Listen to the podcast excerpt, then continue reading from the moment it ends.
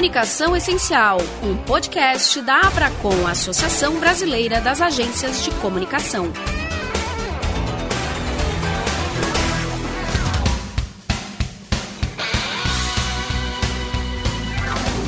Olá, pessoal. Está no ar o podcast Comunicação Essencial da Abracom, Associação Brasileira das Agências de Comunicação. Essa é a nossa edição número 7. Eu sou Paulo José Marinho, jornalista, e sou apresentador desse podcast da Abracom.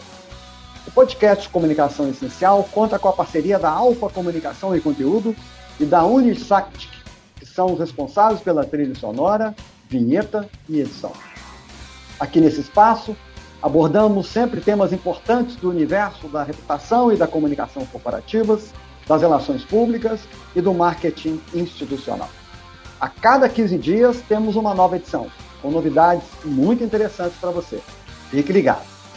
Hoje temos a satisfação de receber Diego Lavarria, diretor Sênior Deep Digital Business para a Sul, da Lorente Cueca, a LIC, e Renata Marins, diretora de Analytics da Web Shandwick Brasil, para conversar sobre o uso de dados na comunicação corporativa. Vamos lá, então. Então, é, é, Diego e Renata, é, gostaria que vocês fizessem inicialmente uma, uma avaliação da, sobre a importância do uso de dados na comunicação corporativa no mundo de hoje. Vamos começar pela Renata?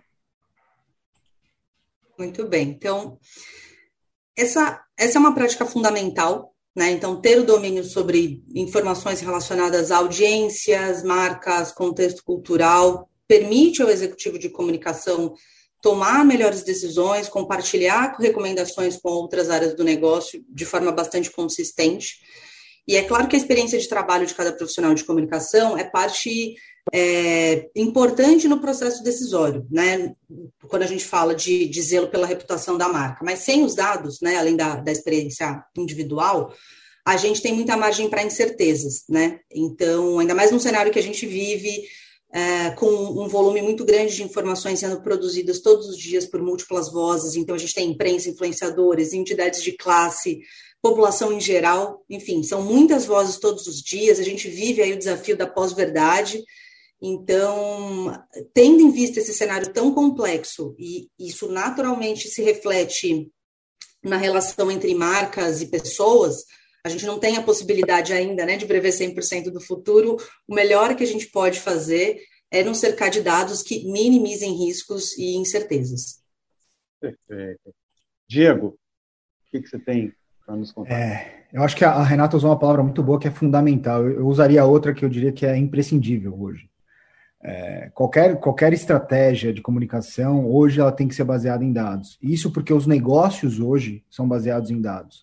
E a comunicação e o marketing, é, comunicação corporativa, qualquer prática de comunicação que esteja dentro das companhias, elas são um reflexo das, das necessidades de negócio, dos desafios de negócio, dos objetivos de negócio de uma organização. Né? Então, se a organização ela tem desafios de negócio e se já se baseia em dados, a comunicação e o marketing eles têm que se espelhar nisso. Né? É, comunicação corporativa, obviamente, não é diferente. É, a gente está no momento, eu acho, e, e talvez a Renata é, concorde, que depois da pandemia, cada vez mais as organizações é, começaram a olhar mais para isso também, é, não que é, a, a, o fato dos dados serem essenciais não fosse já uma, algo, uma, prática que a gente já conhecesse, mas acho que agora essa urgência começou a surgir mais, né? começou a aparecer mais. E a gente está num momento que eu entendo que, sem dados daqui para frente, quando a gente entende que comunicação corporativa no futuro é criatividade, digital, tecnologia, a gente começa a entender também que sem os dados a gente não consegue chegar até ali. Né? Hoje é fundamental e é imprescindível. Perfeito. E, e, e, na visão de vocês, o, o que entraves teriam para a implantação dessa cultura do uso de dados? Dia, pode falar. Entraves? Bom, é... essa pergunta boa. É... Acho que o principal entrave sempre está na nossa cabeça, um pouco, né? É, nos profissionais. E recentemente, eu até coloquei como recomendação aqui para a gente colocar no final, de recomendações de, de, conteúdos que a gente possa é, dar no final. eu recentemente ouvi um, um outro podcast de, do MMA chamado Shape the Future com a é, Fernanda Romano, que é CMO da, da Alpargatas. E ela conta um pouco da, da jornada da, do departamento dela para um, um negócio baseado em dados. Né? É, tudo bem, a gente está falando de uma marca, ela é CMO, mais focada em marketing, etc., mas a jornada é a mesma. E ela fala da dificuldade que ela teve é, para conseguir adaptar isso e, e que o principal entrave estava um pouco na cultura, né? Na cultura das pessoas não terem medo de mexer com os dados, é, é, às vezes contrariar um pouco a opinião, o senso comum e o que os dados mostram, que é uma coisa que a gente encontra o tempo todo. É, e inclusive recomendo super esse, esse podcast. Eu acho que esse desafio é o principal desafio que a gente tem hoje, porque quando a gente começa a juntar os dados com o trabalho, os resultados, os executivos e executivas de comunicação começam a ver os resultados disso e aí o negócio é meio como andar de bicicleta, você já não esquece mais. Perfeito. Renata, você quer comentar? O Diogo colocou um ponto muito importante aqui, que é a própria conscientização, né, sobre como o negócio se beneficia dessa cultura. E, e esse é um entrave, né? As, as empresas até uh, entendem que é importante contar com dados, mas não necessariamente ele é visto como um asset para ser investido. Muitas vezes ele é, ele é tratado como um custo. E aí você não consegue avançar, porque quando a gente fala de análise, né, enfim, de, de uso de dados ali no dia a dia, a gente está falando do emprego de plataformas, de ferramentas, é, de profissionais especializados, tanto para modelagem quanto para interpretação dessas informações. Então, é, eu acho que o principal aqui é essa, essa abertura. Então, esse passo, por exemplo, que vocês fizeram é, com esse debate é muito importante, porque a gente precisa que as pessoas conversem mais, discutam mais, é, é e aí chegue um momento que a gente saia do discurso e, e entre mais nas ações. Né? Perfeito, perfeito, perfeito. E temos aí agora também a, a, a LGPD, né? a Lei Geral de Proteção de Dados, quer dizer, é, que cuidados e orientações é, você, você diria que tem para seguir nesse novo contexto aí, essa regulamentação? Bem, tem toda uma questão de, de proteção é, das informações individuais, né? Então, a gente não pode fazer uso indiscriminado, é, a torta direita ali das informações das pessoas. É, isso, na verdade, já deveria ser assim, mas a gente vem com essa, com essa legislação para regular. Uh, e ela trata também de uma questão que eu acho que é muito importante, é, quando a gente pensa no que deixa as pessoas mais apreensivas, né, que é em relação à segurança de dados, às suas informações, a gente tem um contexto aqui é, no Brasil de muitas fraudes, golpes, então é, é criar condições para que, se uma empresa armazena dados de consumidor para depois fazer um, um retarget, enfim, é, contar ali com ativações porque essa pessoa em algum momento topou compartilhar os seus dados com essa empresa, ela tem que ter muita responsabilidade, tanto para manter a segurança dessas informações é, é, e, e, não, e, não, colocar esse consumidor em, em, risco de forma nenhuma, né? Perfeito. Diego, quer é... comentar? Não, é um ponto muito bom que a Renata traz também, porque quando a gente pensa um pouco na LGPD, e eu acho que, que é, é, é um ponto também na, na, na cultura das, das agências e corporações organizações no uso dos dados, também é um pouco de entender qual o papel do especialista e qual o papel de todas as outras pessoas das agências e dos especialistas em comunicação todo. Às vezes a gente acha que LGPD é um tema é, do, do, diretor de analytics, do diretor de digital e etc. Quando o tema da LGPD é, é geral, todo mundo tem que respeitar. Então, por exemplo, aqui na LIC, imagino que na Weber deve ser a mesma coisa, a gente teve, contou com palestras, advogados especializados explicando o que a gente não podia fazer, porque é um tema muito, muito, muito é, é, preocupante no sentido de privacidade, confiança e, e, respeito pelos dados dos outros. Mas acho que isso vai levando cada vez mais é, o trabalho do analista e, dos, das pessoas que, que, que, que gestionam, é, é, gerenciam o trabalho do especialista, é, para um lado um pouco mais de, ok, a gente precisa saber de onde a gente vai tirar esses dados, qual o contexto que a gente vai, que dar, vai ter que dar, qual que é o tipo de amostra, com qual ferramenta a gente vai conseguir tirar.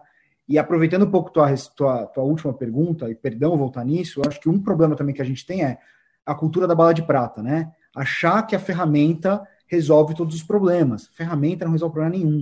A ferramenta é o que o nome diz, uma ferramenta. E a gente ainda vê muito essa cultura de não, é, qual a ferramenta de vocês? A ferramenta não, não, importa tanto. Se você tem uma ferramenta das top do mercado, todas são mais ou menos parecidas, né? Algumas ou outras fazem coisas diferentes, etc. Mas das top, a, a, a gente, por exemplo, trabalha com Brandwatch há muito, muito tempo. A gente tem um acordo global com eles. É, tem outras várias é, é, bastante relevantes, mas isso não faz com que o trabalho seja bom. É, nada substitui é, o trabalho de cocriação em conjunto com a marca, nada substitui o trabalho é, um pouco de entender esses dados analisar os dados, e nada substitui o poder da metodologia. Né? A metodologia é algo, é, ainda é algo que é criado para aproveitar tudo que a gente tem. E acho que a LGPD entra um pouco nisso também. Como é que a gente coloca essa preocupação na metodologia e no trabalho do analista de dados, da analista de dados, para poder ter um resultado melhor? Desculpa, okay, gente, falei muito, né? Ok, ok, não, não, não. E acho até que vocês enveredam por uma questão aí, que é a questão dos profissionais de comunicação.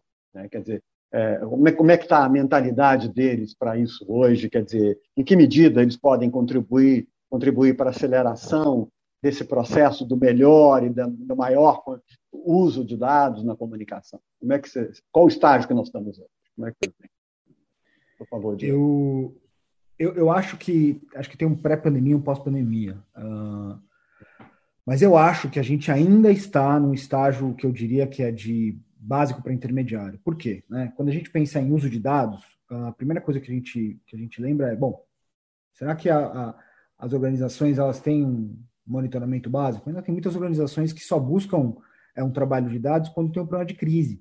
Né?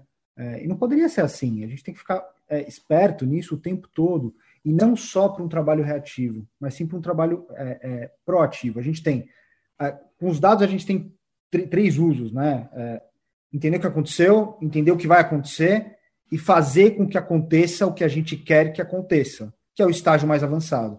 E muitas poucas organizações, muitas poucas mesmo, é, estão nesse estágio mais avançado, que é você conseguir é, detectar as, as conversas e, e, e, levar o trabalho de estratégia para um tal ponto em que você consegue mensurar esses impactos em tempo real, consegue é, é, ter uma previsibilidade um pouco maior e etc.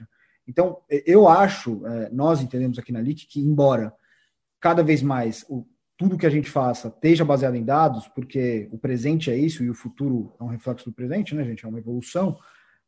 Aí a gente ainda tem um desafio muito grande pela frente, não só no Brasil, mas eu tenho experiência de outros países também. Eu acho que especialmente aqui no Cone Sul, etc., a gente ainda tem um pouco dessa cultura, um pouco de só recorrer aos dados quando a gente precisa deles. Mas a gente precisa dos dados o tempo todo, né?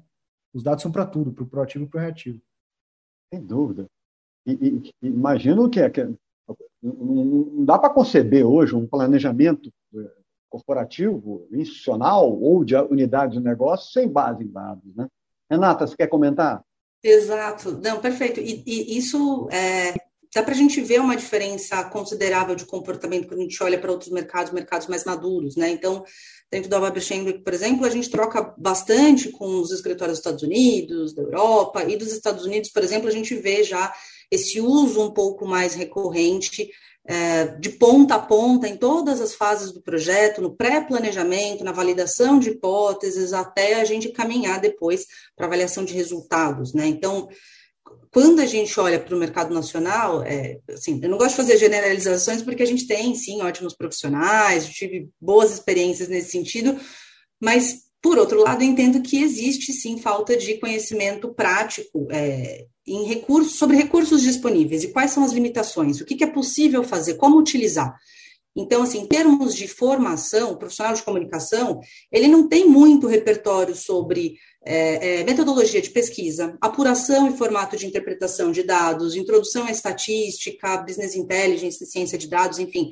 É, e, e, assim, a questão é, o profissional de comunicação, ele não precisa ser o as da ciência de dados, né? Não é que ele vai ali ser fluente em toda a parte de modelagem, mas ele precisa conhecer o que é possível fazer por meio dessas práticas, ele precisa entender quais são as restrições e como que ele demanda outros departamentos, né? Como que ele usa esses recursos todos uh, para fazer planejamentos melhores, para evitar riscos, e aí, como o Diego colocou, é um processo como um todo, né? Então, não é deixar para fazer um monitoramento quando você está com a crise andando, é você ter ali uma visão preventiva o tempo todo, você aproveitar essa escuta social tão rica para melhorar produto, para trazer um feedback de operação, para fazer um, um, uma, um ajuste de posicionamento de um porta-voz, mas isso é uma coisa que tem que acontecer ali nesse uso de, de dados todos os dias, né? Das macro decisões, poxa, a gente tem uma conversa que está se enveredando por um lado, talvez a gente tenha que mudar uma política da companhia em frente a um debate público, né? Uma questão,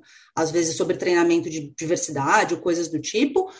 Ou, de repente, a gente entendeu que tem uma questão tática, prática, que assim, não faz mais sentido fazer divulgação para o canal A, a gente precisa, para falar com esse público, estar no canal B. Então, esse tipo de, de recurso precisa ser vivo e todos os dias, mas para isso o profissional de comunicação precisa ter repertório muito interessante esse ponto que vocês estão colocando, porque no outro podcast, numa outra edição que a gente conversou, a gente falou muito da questão da, da posição estratégica da área de comunicação corporativa na, na, nas companhias e também do próprio profissional de comunicação. Né? Em que medida está eh, fazendo valer essa importância dele, a voz dele. Acho que tem um pouco a ver com isso, né, Renata? Isso também é importante, né? Também é. E assim, a, a, presença do profissional de comunicação em discussões estratégicas vai, varia muito conforme o modelo da companhia, né? Então, primeiro que para existir discussão precisa existir abertura. Então, é, o quanto a empresa já entende a comunicação como algo estratégico, o quanto ela permite que a comunicação leve provocações. Claro que às vezes não há esse espaço, e aí cabe ao profissional de, de comunicação buscar cavar essa, essa provocação, né? Porque a reputação é um asset empresarial, né? A gente vê é, é, negócios que vão melhor ou pior, a depender de como as pessoas percebem. Então, a gente tem casos ali de empresas que usam dados de social listening, ou, ou mesmo de empresa, imprensa, por exemplo, para trazer ou compor indicadores de e-commerce, área de sustentabilidade, áreas de atendimento, e aí, em casos assim, a comunicação está lá fazendo parte da discussão estratégica. Agora, quando a gente, e isso também tem bastante, né? A gente observa é, apenas uma busca por é, fazer um pós-venda, contar que deu certo a todo custo, e às vezes não deu, às vezes depois de um processo de comunicação a gente precisa fazer uma leitura de aprendizado, a gente precisa entender onde houve problemas para a gente melhorar.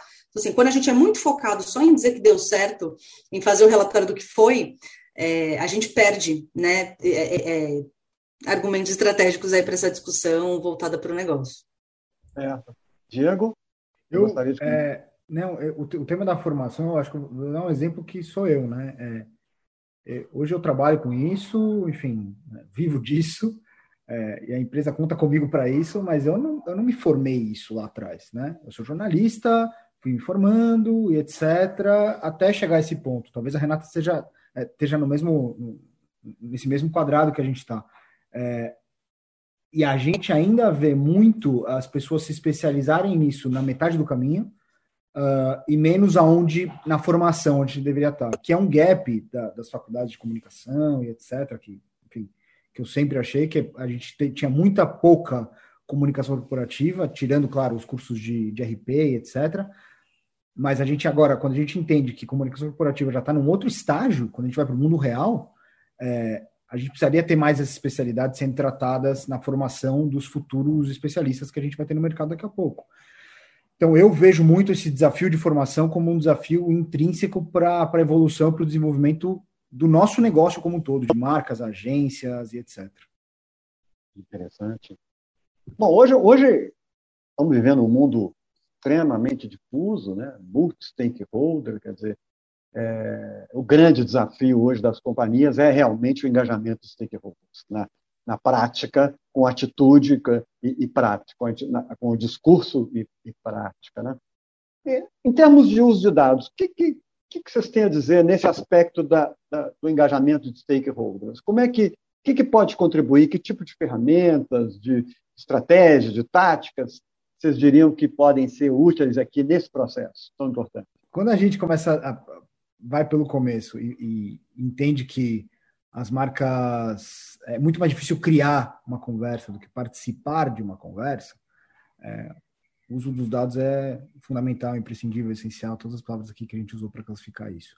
É, e você ter uma estratégia baseada é, no monitoramento desses dados, mas um monitoramento inteligente, mais proativo do que reativo, você começa a entender quais são as oportunidades de conversa. E hoje, como a gente passa por um período né, que, que vai cada vez mais ficar pior, que é o tema da infoxicação, ou seja, a gente é bombardeado de conteúdo o tempo inteiro e a gente vai se interessar pelo que a gente se interessa, e é muito mais difícil que a gente se interesse por um conteúdo corporativo, por melhor que ele seja feito, é, entender qual território, tema específico que a gente vai querer entrar e a comunidade que diz respeito a isso, por meio dos dados prévios, e aí ter um time azeitado de conteúdo, etc., que pode se posicionar, é, é essencial, é de fato essencial. Não, não, não dá para fugir um pouco disso, né? É, as ferramentas, elas, de novo, né, elas só ajudam a gente a detectar isso e, e criar alertas para isso. Mas também, também, se a gente não estiver preparado para aproveitar aquela conversa e sugerir conteúdos que vão de encontro à narrativa que a companhia quer colocar, porque acho que também aí é um gap, né? A gente tem as messages, mas a gente às vezes falta a narrativa, qual a história que a gente quer contar da empresa, como, onde, com quem, para onde a gente vai. É, é, a gente consegue ser mais assertivo no futuro. Renata? E aqui eu acho que, bom, a gente já vem reforçando, isso aqui é ponto pacífico que a gente entende, e é importante reforçar o que ferramenta é ferramenta, né? Então, quando a gente fala de software, não é o core, né? É só o, meio para nos ajudar a chegar lá, o ponto é mesmo a gente pensar em como a gente vai trabalhar com essas pessoas. E aí, às vezes, um departamento de comunicação pode ser que não tenha um software à disposição. Você pode trabalhar com uma planilha de Excel, tá tudo bem. O ponto mais importante é, é entender ali é, é, o que, que, é engajar os stakeholders, né? É, não sair fazendo antes de entender o objetivo, onde a gente quer chegar. Para esse tipo de público, faz sentido estabelecer uma régua de relacionamento? Porque às vezes a gente não vai querer como ponto final ter lá um like na rede social. Você precisa que, de repente, um órgão regulador endosse o seu projeto. Isso é engajar o seu stakeholder, né? Porque como a gente usa esses termos aí de engajamento muito ligados a redes sociais, às vezes a gente, por alguns momentos, esquece que boa parte do trâmite de comunicação acontece em outras esferas, sobretudo quando a gente está falando de relações públicas, né? E aqui, nesse sentido, esse, esse movimento, né, de, de criar réguas de relacionamento é, é é, uma, é um movimento muito importante. Qualquer tipo de relação demanda frequência, né? As relações pessoais, as relações profissionais. Então, não adianta você falar com uma pessoa uma, uma, vez e nunca mais, né? Ela vai esquecer da sua marca, vai esquecer que tem. Então, assim, aproveitar as oportunidades, mas uma vez que você planeje como você vai interagir com uma determinada audiência, né? Você entende quais são os gatilhos que movem essa audiência para que você dê para ela o que, é, o que interessa, né? Qual seja a esfera é, é importante que você mensure esse processo todo, do planejamento até as ativações, quais são os feedbacks, para que você possa usar todo ponto de contato que é realizado, ele, ele vai formando um banco de dados que no final do processo você pode tirar é, aprendizado, poxa, não vou mais com essa abordagem quando o assunto for esse líder de associação, porque a gente já tem um histórico de seis meses de tentativa com essa pessoa, então, poxa, só que às vezes isso fica na cabeça de um profissional específico, isso não está documentado né? E que seja planilhado, por mais simples que seja. É, e aí esse histórico se perde. E a empresa, às vezes, corre o risco de perder uma relação, inclusive, com alguma outra liderança de mercado. E aí estamos falando, né, Renata, de é, um impacto positivo ou negativo na reputação das empresas, que é, o, é, é, é hoje o ativo mais valioso, se pudesse. Você concorda? Quer dizer, né? acho que a questão do uso dos dados passa muito por isso também, né? Exato, porque assim, a gente usa dados é, para melhorar o processo de tomada de decisão. É isso, tanto de forma estratégica como de forma tática, é para isso que o dado serve, para diminuir certeza. Né, incertezas. Então, antes de recomendar um, um, um tratamento, é, um médico, por exemplo, ele, ele observa né, o paciente, ele usa exames para indicar é, algum tratamento, algum medicamento que vai causar ao menos é, é, impacto possível negativo, pelo contrário, ele vai trazer ali algum benefício. Então, no ponto de vista da comunicação, não é diferente, né? A gente tem um cenário, a gente precisa estudar esse cenário, entender esse cenário. Às vezes as pessoas falam, não, mas o uso de dados, a gente está falando só de inteligência artificial, de tecnologia. Não, gente, dado, né, informação é dado, né? É como a gente trabalha cenários, assim. Então, o, o, profissional de comunicação ele precisa se cercar de informações que ajudem a é, identificar onde estão os gaps ali é, entre como a empresa gostaria de ser percebida e como ela é percebida de fato na prática. Então, se eu sou uma empresa que quero ser percebida ali do ponto de vista de sustentabilidade, é, porque isso me ajuda a abrir caminhos é, regulatórios e tudo mais, como as pessoas me percebem? Né? Eu fiz uma pesquisa com o público final, eu analisei o que a imprensa diz, eu acompanho os influenciadores do setor, eu vejo o que as pessoas falam nas redes sociais de forma pública, eu monitoro como as pessoas interagem com os meus canais proprietários. Tudo isso te dá né, é, é, é mais fôlego para você tomar melhores decisões.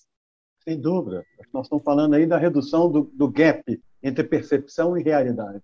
Né, Diego? O que, que, que, que, você... Não, se, se, você me, se você me permite, as, o, que, que, o que, que as companhias querem hoje? Né? Elas querem é, influenciar mais é, e querem que seu negócio gere maior impacto. Né? Então, é, essas duas, essas, esses dois pilares eles estão sustentados pelo, pelo que é o poder da reputação hoje. E como é que você mensura a reputação? Né? A reputação é nada mais é do que a criação de expectativas em, diversos, em diversas dimensões da reputação. Estou né? indo mais para o teórico aqui. É, e quando você vê os dados, é, e você entende os dados, você começa a querer mensurar aquilo pelas expectativas que isso vai criar. E quando você consegue entender qual é o impacto reputacional que você tem, você consegue ter mais influência, você consegue gerar maior impacto com o negócio. E é muito interessante ver a Renata falando sobre o processo e tal, etc., porque eu acho que das coisas que, que sempre faltam, mas acho que sobram em qualquer profissional de analytics é curiosidade, né? Tem que ser curioso, você tem que pegar aquilo e falar, meu, isso aqui não tá certo, tem alguma coisa aqui que a gente não viu, por que, que isso não faz sentido? Como é que eu vou defender, sabe? E é, é, esse é um processo de formação também que que a gente demanda cada vez mais, e acho que não é diferente em outras organizações como a LIC, e que quando a gente coloca isso no processo inteiro, então, ah, beleza, antes disso, antes de qualquer coisa, a gente tem que ter curiosidade para ver aquilo, né? E aí a gente vai conseguir ter um impacto reputacional maior, negócio, influência, engajamento, por aí vai. Perfeito, perfeito. Agora, olhando o mercado B2B e B2C, assim, o que, que, você, o que, que vocês teriam a, a dizer sobre a questão uso estratégico de dados? Varia muito, oscila muito? Quais são as mensagens que vocês teriam? Diego, por favor. É, eu, vejo, eu vejo só uma diferença é, latente entre B2C e B2B. Acho que B2C você tem mais dados sobre produtos e isso te gera maior insight sobre outras coisas. Então você consegue ter mais dados para analisar. É, mas eu acho que hoje, né, aquele, ah, não, minha, minha minha comunicação é B2B, eu não, né, você, você ouvir aquelas coisas, eu não preciso do digital, eu não preciso nada, tipo, essas coisas com a pandemia, né, esse processo de digitalização que a gente viveu, que acelerou cinco anos em um, é, isso já acabou, né, mudou de um ano para o outro. É, mas eu não vejo, nós não vemos nenhuma diferença fundamental entre B2C e B2B, a não ser essa. Então, no final das contas, é os dois podem utilizar e os dois podem gerar resultados através da análise de dados da implementação de decisões que foram tomadas a partir dos dados. É. Renata? Não, é exatamente isso. O que muda é, é a questão de, de, volume e facilidade com a qual você encontra os dados, né? Então, é, no universo B2C, você tem um, assim, é, muitas informações públicas disponíveis, né? as pessoas, o consumidor final conversa muito sobre tudo, uh, e você pode encontrar isso facilmente nos debates de redes sociais e afins. É, de repente, você tem uma questão B2B que não, a arena de discussão vai ser outra, né? Então, mas o uso de dados, sem dúvidas, é, é, é importante para todas as frentes, né? A questão é só a dificuldade ou a quantidade de, de dados públicos disponíveis. Perfeito. Agora, no B2C, você tem também aí uma, uma como você própria disse, quer dizer, uma necessidade maior de, de ter mais clareza, mais transparência em função do volume de clientes, de consumidores na ponta que você tem, né, então. Mas, por outro lado, também tem a questão ética do uso de dados aí, né? Como é que você, você vê essa questão aí? O que você comentaria, Renato? É, a gente tem uma equação que não é fácil de, de equilibrar, né? Um, uma quantidade de pratinhos que não é fácil, porque as pessoas querem muita agilidade, mas ao mesmo tempo elas querem uma personalização muito intensa, né? Então, poxa, eu quero sentir que essa marca está falando especificamente comigo, mas eu quero ser atendido em cinco minutos, e realmente as pessoas querem tudo ao mesmo tempo agora. É, e, é, e e é possível, né, ter esse tipo de atendimento, mas para que isso aconteça é muito importante que haja um trabalho de equipe muito forte. E aí a equipe, assim, colocando áreas diversas trabalhando em conjunto. Então, a gente precisa ter uma integração das áreas de tecnologia, de saque, marketing, comunicação corporativa, com fluxos de trabalho muito bem desenhados sobre onde cada um entra, em qual momento, para não deixar aquela pessoa é, descoberta. Então, por exemplo, uma triagem de demanda com automação, né, via bot e tudo mais, ela pode ajudar parte do processo, mas dependendo do tipo de questionamento, já não dá mais, a gente precisa passar por uma outra esfera. Então, é, é uma questão de combinar aqui recursos, ferramentas com pessoas, mas é, ter uma integração cada vez maior, né? A gente encontra em diversas companhias setores bastante divididos, né? Às vezes a, a comunicação corporativa não conversa com marketing, às vezes a área de tecnologia toma uma decisão sem conversar com o saque. Então, quando esse tipo de conversa ocorre com mais frequência, é, quem se beneficia é o consumidor e, naturalmente, a reputação da empresa melhora. Bons pontos. Diego, você quer ter alguma, algo mais a comentar? Não. Tá. Olha, e a pandemia? Nós estamos aí agora no cenário pós-Covid? Oba, que bom. Quem sabe? É, o que, que, que esse, como é que vocês veem o cenário hoje de, dessa comunicação mais estratégica, baseada no uso mais racional e qualitativo dos dados pós-Covid? O que vocês teriam a comentar aqui? Algum case, alguma lição aí que a gente pode ah, ouvir de você? Eu acho do, do, ponto de vista. Bom, eu, já disse algumas vezes a, aqui, e está todo mundo de acordo aqui, é, mudou, mudou bastante. É, mudou bastante é, para empresas B2C, mas isso acho que as empresas B2C já estavam um pouco na ponta desse processo, mas para B2B mudou muito também, né? E a gente tem bastante experiência com companhias B2B aqui na LIC quando a gente vê um pouco do que aconteceu nesse último ano e meio, ano e vai, já são quase um ano e, e alguns meses aí a mais, esse processo ele demandou muito é, das agências, eu acho, é, que elas estivessem preparadas, né? É, e as agências que já tinham uh, profissionais especializados, especialistas, etc., puderam ajudar as organizações da melhor forma. Né? Então, acho que isso traz para a gente duas lições que, que e a gente aprendeu isso aqui. É, um, né, tudo pode mudar a qualquer momento, acho que a pandemia trouxe um, um, uma urgência em relação a isso.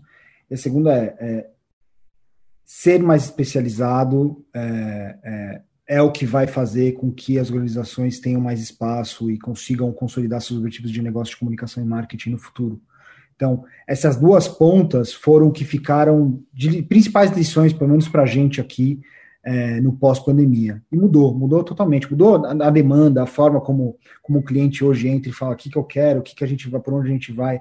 Mudou um pouco da abertura dos clientes para ouvir outras coisas. Por quê? Porque todo mundo se assustou no primeiro momento com aquela mudança. E hoje né, é, todo mundo aqui aprende. Então todo mundo começou a ver e falar: olha, beleza, é, é, isso aqui Pode acontecer de novo? Não sei, mas a gente tem que estar preparado. E para estar preparado, você precisa estar com um especialista, né? Quando você tem alguma dor é, no joelho, você vai ver um especialista em dor no joelho, você não vai, né? É, esse é o papel do especialista. E às vezes a gente acha que qualquer tipo de profissional vai resolver aquele problema. Não. Os especialistas têm uma capacidade maior de ajudar é, os clientes, as marcas, as empresas a resolver isso. Ótimo, ótimo. Acho que você está falando aí claramente de, de questões muito fortes, né? reputação, marca, propósito, confiança, credibilidade, né? Você concorda, Renata? É, bastante, né? E aí a gente, quando pensa nesse, nesses fatores todos, a gente é sempre bom lembrar que os consumidores eles não compram produto, eles compram reputação.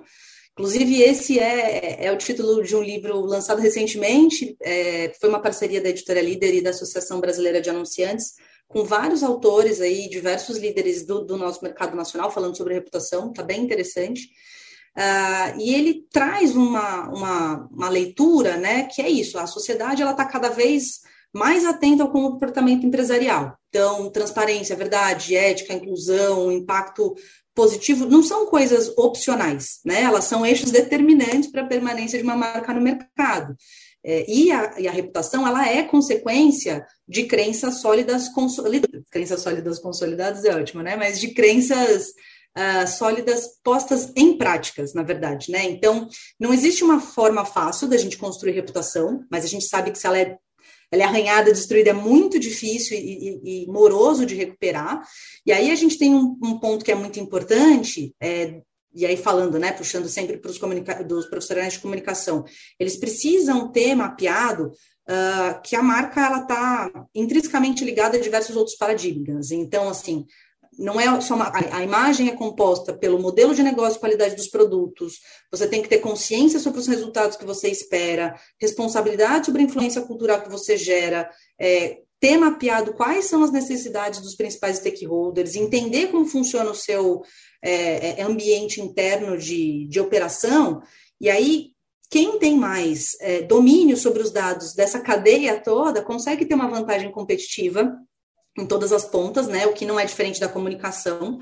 Então, assim, a gente está num momento como nunca antes, de, de, pensando em história da humanidade, inclusive, né? De quantidade de recursos e, e, habilidades que nos permitem estudar comportamento de uma forma muito acessível, né? As pessoas compartilhando informações mobile, né, em, em aparelhos mobile o tempo todo, informações em rede, mas o desafio está justamente em diminuir a distância do que é produzido, armazenado e analisado. Né? A gente produz muito mais do que a gente armazena, a gente armazena muito mais do que a gente dá conta para analisar.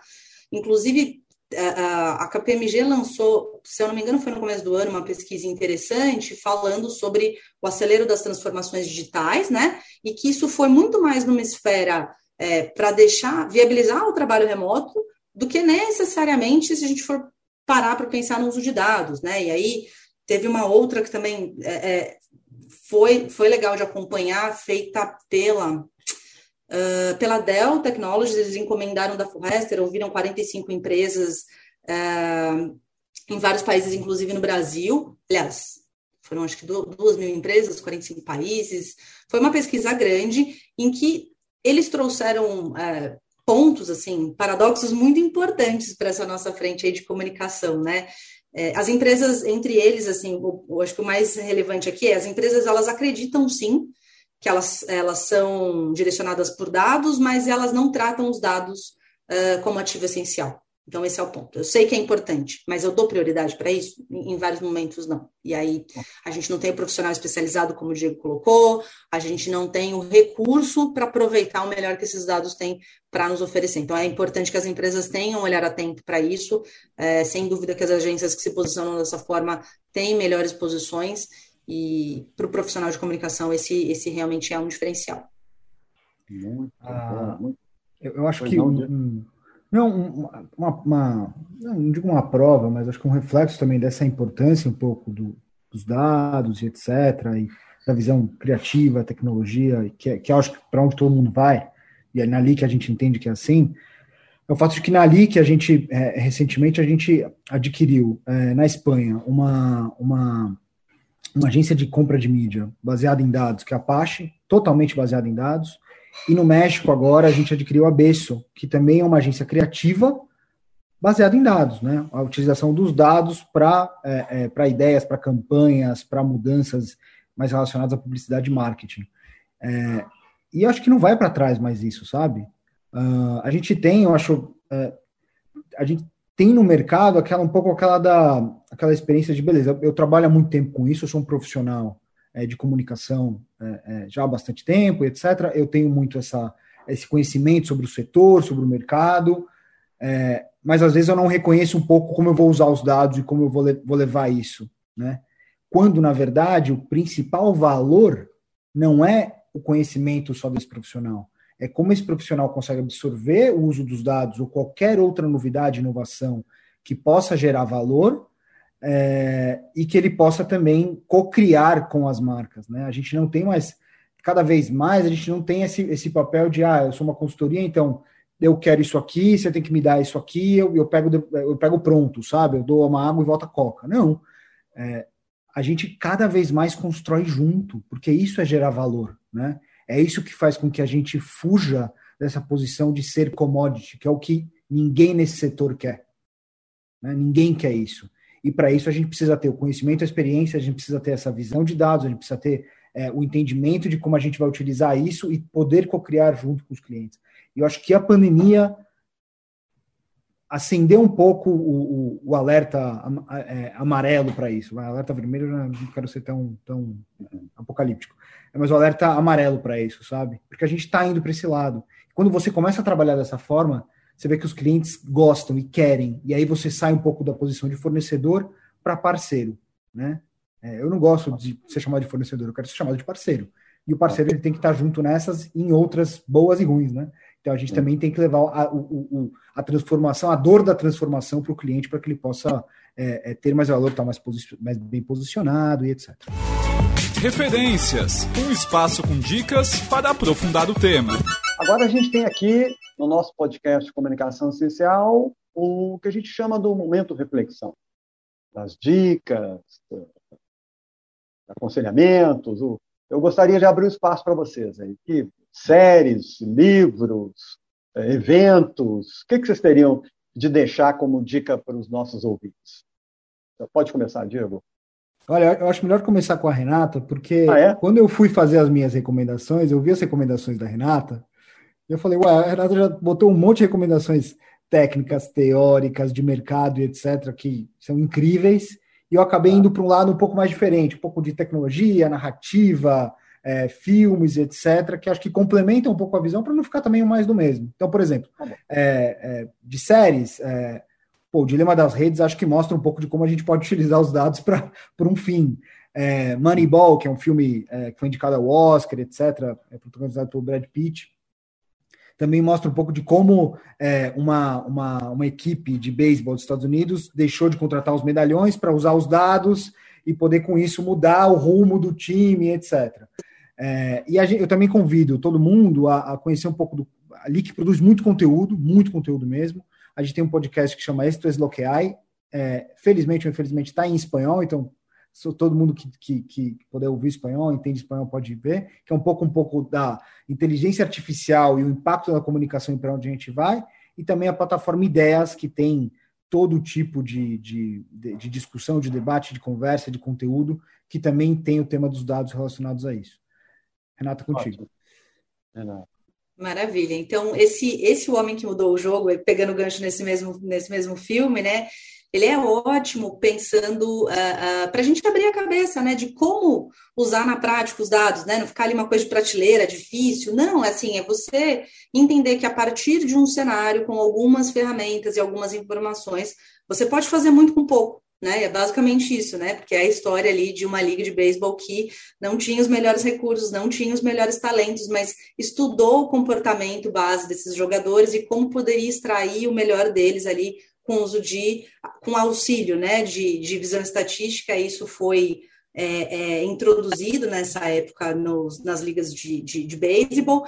Ah, e aí, falando nisso, eu acho que é, é tem uma coisa que é interessante dos, dos, dos, nossos profissionais de comunicação terem ideia é, de como funcionam alguns conceitos. Então, é, em termos de livros, tem um que, enfim, eu, eu acabei de ler recente, assim, é super interessante, recomendo bastante, que é o estatística, o que é, para que serve, como funciona, do Charles William, e é legal porque parece um bate-papo na mesa de bar, assim, ele está super descontraído, contando situações do cotidiano, né, às vezes a gente tem um, um, um leve ranço ali de profissionais de humanas com os números, e fala, não, gente, isso aqui está em todo momento, a questão é como a gente trata, né, então, e é importante que a gente tenha fluidez para que a gente não faça é, avaliações distorcidas. É importante a gente poder conversar sobre esse tema, né? Então, esse é um livro super palatável, fluido de ler, gostoso, assim. Então, ele traz conceitos é, sobre como a gente usar da melhor forma a visão estatística sem criar é, é, visões distorcidas. A gente também tem. É, agora eu não lembro, o Diego falou do. do não lembro se você falou do privacidade hackeada, ou não, mas que é uma outra série um pouquinho mais antiga, acho que é de 2019, conta o case do Cambridge Analytica com o Facebook, nas eleições do Trump, enfim, é super interessante também para ver esse uso tão, tão grande de informações, e aí tem essa questão toda da segurança, né, de vazamento, de, de uso de dados pessoais para você fazer uma estratégia de comunicação, é super delicado, assim, é um, é um filme que você sai, um documentário que você sai impactado, Uh, e outras sugestões é a gente manter o olhar, sem dúvida, curioso. Muitos profissionais que vêm da área de jornalismo, por exemplo, já, já carregam um pouco desse viés, porque você tem que nascer curioso, cheio de apuração, questionador de tudo. Então, trazer isso para dentro né, da comunicação corporativa é muito importante, né, para que a gente seja sempre desconfiado, não entenda que esteja, pode estar tudo bem, mas a gente acha um ponto de melhoria. Então, é, é, leituras complementares que ajudam a gente entender como a sociedade funciona, né, como que as pessoas recebem as mensagens, isso tudo é sempre, é sempre é, é, ótimo. Então, tinha comentado sobre dois livros de contexto que são super legais, assim, não são, de, não são livros de comunicação, né, mas são livros para contexto cultural muito importante. Um é o Sapiens, Uma Breve História da Humanidade, que é, é best-seller de um historiador super interessante que ajuda a gente a entender é, como as relações culturais funcionam, e um outro que é o Rápido Devagar, do Daniel Kahneman, que é, é Nobel em Economia, e traça como as pessoas é, decidem as coisas, né? Então a gente tem um sistema 1, um sistema 2 ali de pensamento. É, isso ajuda também bastante a gente é, é, entender como usar melhor as informações ali no nosso dia a dia para impactar as pessoas. Excelente. Bom, é, eu, Abracom agradece a presença do Diego Lavarria, diretor sênior Deep Digital é, da, da LIC, e da Renata Marins, diretora de Analytics da Web Brasil. Eu, eu acho que foi uma conversa super legal, gostei muito, tenho certeza que é um conteúdo que agregou bastante para os nossos ouvintes. Eu gostaria de lembrar que todo episódio do, do Comunicação Essencial fica disponível para você no site, nos canais oficiais da Abracom. No site www.abracom.org.br, no LinkedIn, no Twitter e no Facebook. Um abraço a todos e até o próximo episódio do Comunicação Essencial. Este podcast conta com trabalhos técnicos de Jean Vieira e a parceria da Alfa Comunicação e Conteúdo e Unisatic, responsáveis pelas vinhetas e edição do Comunicação Essencial.